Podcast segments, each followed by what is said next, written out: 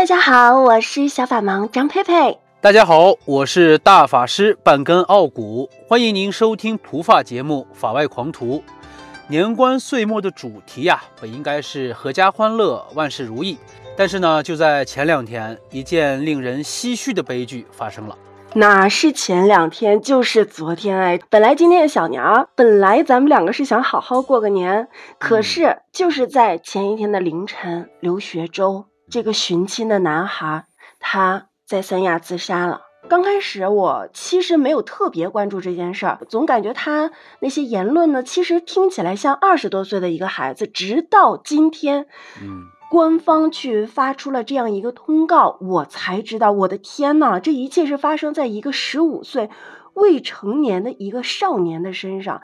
在找到这个亲生父母之后，他其实心情反而变得更加复杂，更加不好了，完全没有找到那种自己一直期待的那种家庭团圆，找到家人，重新跟爸爸妈妈走到一起的那种喜悦，没有。嗯，他几乎都开始有一些自暴自弃的那种趋势了。估计有很多人可能都不太了解这件事到底是怎么回事儿。我和半个傲骨一直在说的这个刘学周这个孩子啊，他其实这一生短暂的这一生都非常的坎坷。他在出生三个月之后就被亲生爸妈当做彩礼从内蒙古卖到了河北，这个悲剧就在这个孩子身上不断的上演。在他四岁多的时候，养父母又不幸身亡，那没办法，他只能。跟着姥姥姥爷一起生活，然后从他留在世上的最后一段文字上看，他上学的时候还遭遇到过校园霸凌，甚至通过他的某一些话，我甚至能感受到他当年还受到了猥亵。这个事儿已经在调查了，我就是在咱们做节目之前，我已经看过相关部门已经开始调查他是否遭受过猥亵这个事儿了。对，还有。我我一直觉得啊，压倒他的最后一根稻草是什么？原本一直站在他身后支持他的这些网友们，有一些倒戈相向，竟然对他实施了网络暴力，竟然说他是在炒作，是他在怎么怎么怎么样，嗯，然后就把这个孩子本来心里面就很脆弱的一个孩子逼到了绝路上，他没有退路了。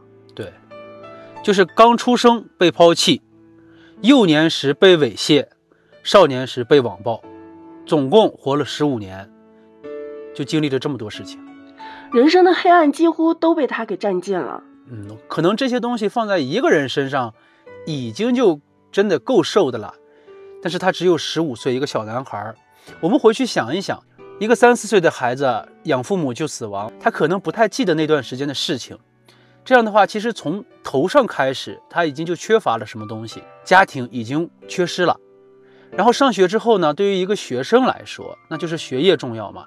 然后还遭受到了校园的霸凌，或者是施暴者的猥亵。然后呢，对于社会来讲，那么小的年龄，社会上就开始对他网暴，他已经遭受到了全方位的压力，全方位的打击。十五岁的孩子哪能承受得起这么重的压力呀？是啊，嗯，这些压力对于他来说实在是过于沉重了。但到底是因为什么？是不是这些种种的因素全都有了，导致明明在一个非常美好的一个位置、美好的一个画面，然后发生了最惨不忍睹的一件事？我呢，也是一个母亲啊，我女儿马上就五岁了。我对于这件事，我百思不得其解。我觉得一切的事情，一切的罪恶的开端，这个始作俑者都是她的亲生妈妈。无论你当年有多么的落魄不堪。是不是也就极少数的人才会想到用自己的孩子去换取一份所谓的彩礼？嗯，奔着钱去的，对吧？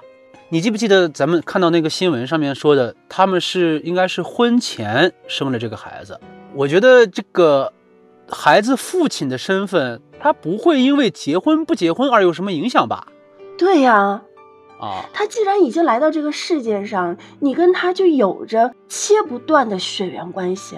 我呢，也是两个孩子的父亲。我有的时候就在想，我十五岁的时候在干什么？作为一个男人啊，我在回忆我的少年的时候，十五岁的时候，我第一次知道什么叫追偶像。十五岁的时候，我第一次知道有人会去找对象、早恋。十五岁的时候。我开始憧憬未来，因为我知道我快要上高中，上了高中就能上大学。十五岁是在上初二的年纪呀，就这样一个如花一般的年纪，对于一个少年来说，他就像一个刚刚生长起来的小树苗，浑身充满了勃勃的生机。你好像站在他面前，就好像要看到一棵参天大树一样。就在这个时候，这孩子没了，这孩子是自杀了。如果说这事儿换在我身上，哎呦，我真的，我我觉得我也承受不了。我就倒退一万步说啊，如果当年他亲生爸妈没有把他卖掉，没有把他遗弃掉的话，今天所有的一切悲剧都不会发生。那我想说，有没有法律可以能让他的亲生父母为这件事情负上责任？哎，这个肯定是有的呀。刚才佩佩也说了，说这个拐卖儿童罪呀，有时候很直观的是可以看出来的。比如说有一个孩子啊，别人把他拐走了，然后卖掉了。这是我们常规理解的拐卖儿童罪，但实际上呢，出卖自己亲生的孩子，他也是属于拐卖儿童的一种。因为刑法第二百四十条就规定了，拐卖儿童是指以出卖为目的贩卖儿童的行为。你看啊，这里边他没有对儿童做一个界定，他只要是儿童就行。那完了，这事儿坐实了，因为我看到一个新闻说，说他的刘学周的这个亲戚。已经证实了他的养父母当年花了两万七千块钱买了这个留学周，然后呢，他的亲生爸妈又从中呃拿到了什么六千还是七千的这样一个好处，我就我我都服了。那那个收走两万的那个人是不是同样有连带的责任？那肯定有呀，这是构成共犯的呀，因为他实行了帮助的行为啊，他可能存在运送，啊，就是咱们所谓的牵线搭桥，起了关键作用。所以如果说中间人。实施了法律所禁止的行为，他肯定是要负刑事责任的。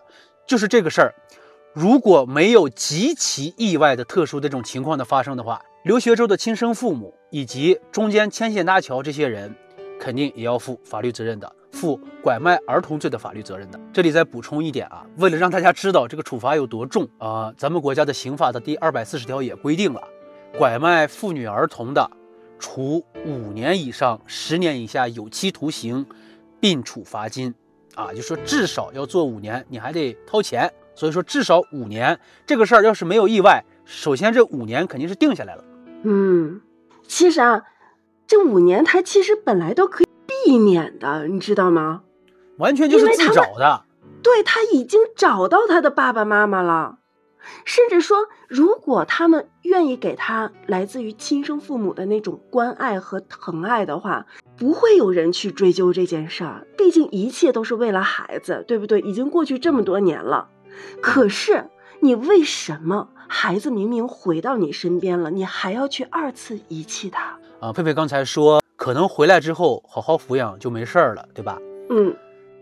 呃，我这里要从法律的角度简单的给大家解读一下。刘学周是在三四岁的时候养父母死亡的，那么你作为一个非法的收养，他没有正式的收养手续的，那么刘学周的亲生父母是当然对这个孩子有监护职责的，这个好理解吧？嗯，明白。刘学周的亲生父母不管不顾，他这个已经构成了遗弃罪的一个非常重要的构成条件。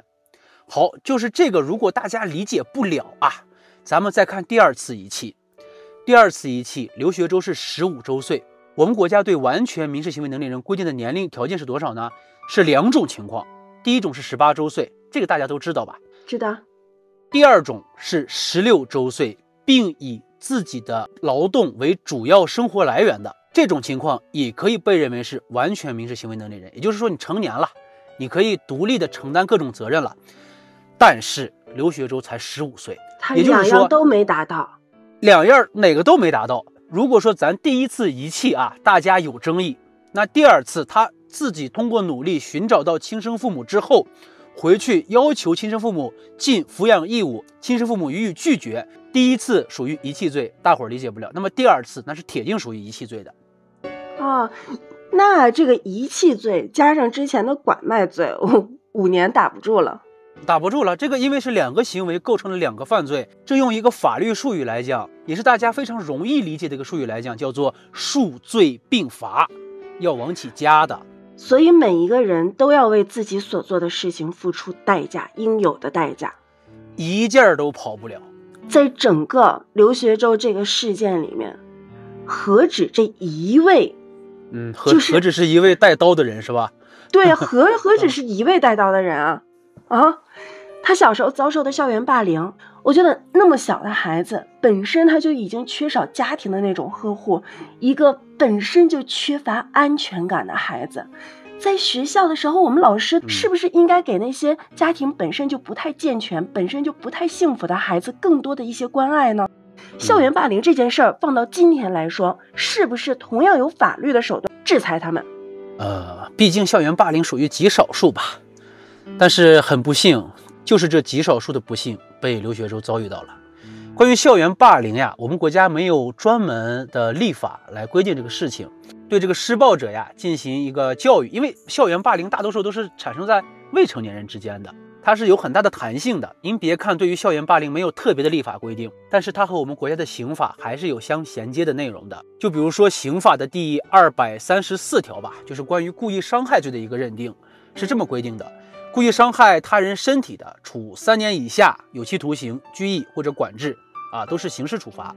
而且根据情节的不同，故意伤害是可以最高判到死刑的。另外呀，在这里我特别想提一个事情，我们想啊，刘学周是个男孩儿，他在学校遭受了性侵，是吧？这个哎可以定为这个猥亵。这嗯，哎，这件事情咱们两个不能做过多的评价，因为毕竟官方的这个结果还没有调查出来，只不过是我们从他的这个遗书的内容当中，我们去猜测、去揣测，他可能是遭受过这一种猥亵、性侵的这种遭遇，是吧？啊，那咱哎，但是真你说的真对，啊他是个小男孩，他如果是个女孩儿呢？啊啊！我给大家说一个法律常识啊，强奸罪的保护对象不包括男性。啊，嗯，所以就是如果佩佩说她是个女孩呢，这个事儿真的不堪设想。嗯，所以这个事情，哎呦，让人越想越心寒，让人越想越心疼。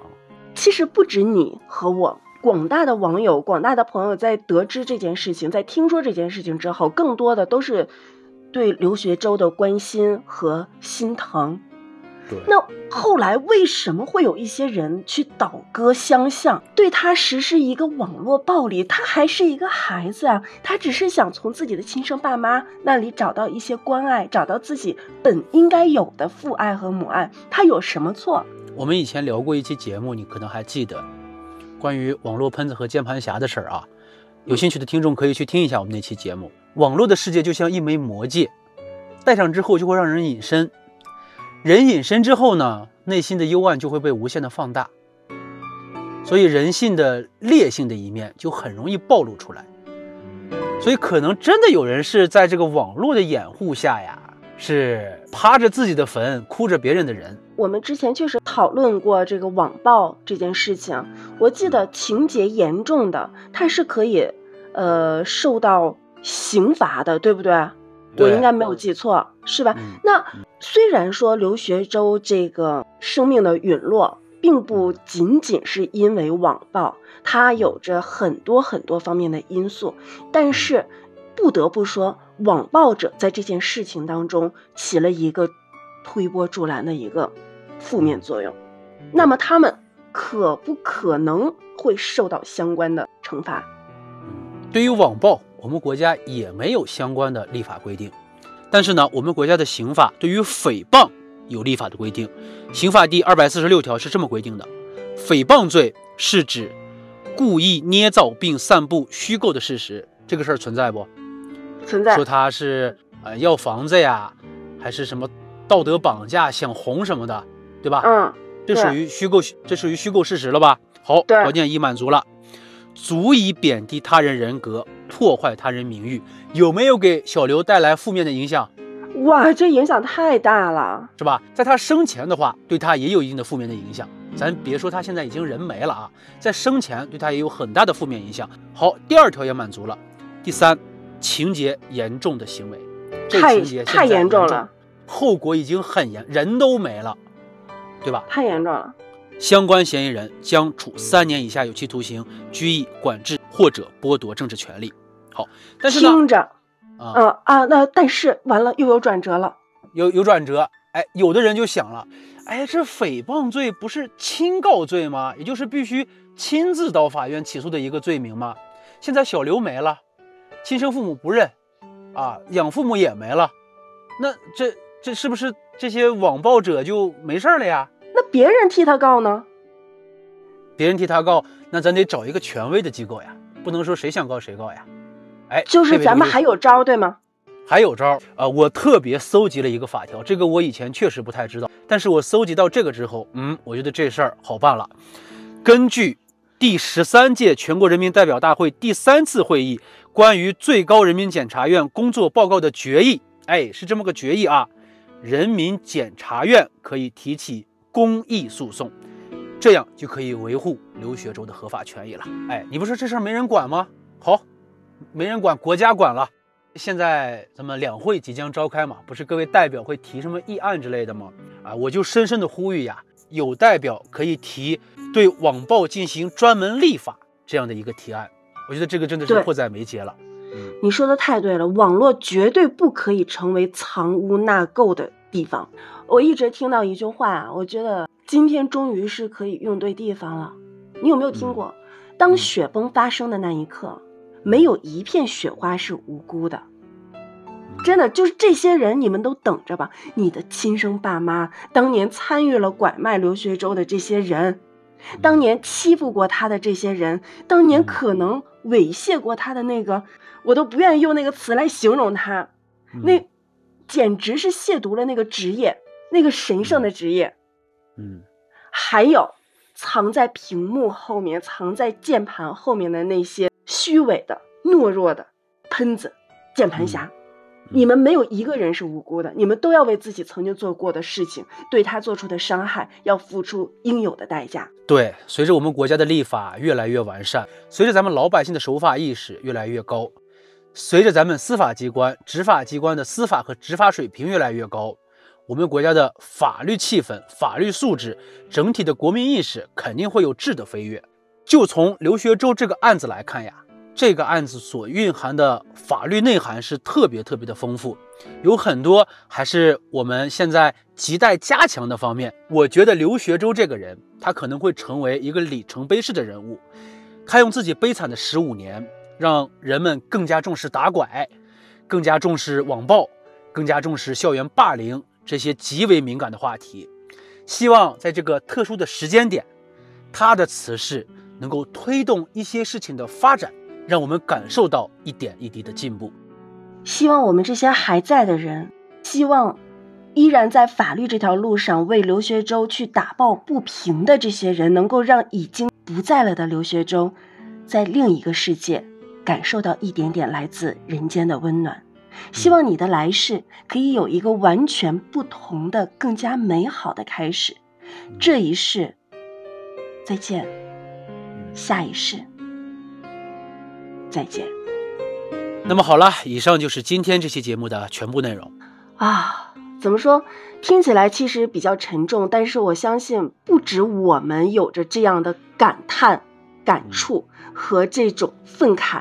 我相信很多人都会有着跟我们相同、相类似的感受。希望这件事情最后能给我们每一个人一个相对完美的一个结局和告慰。那么好了。这一期就到这里，我们下期再会。下期再会。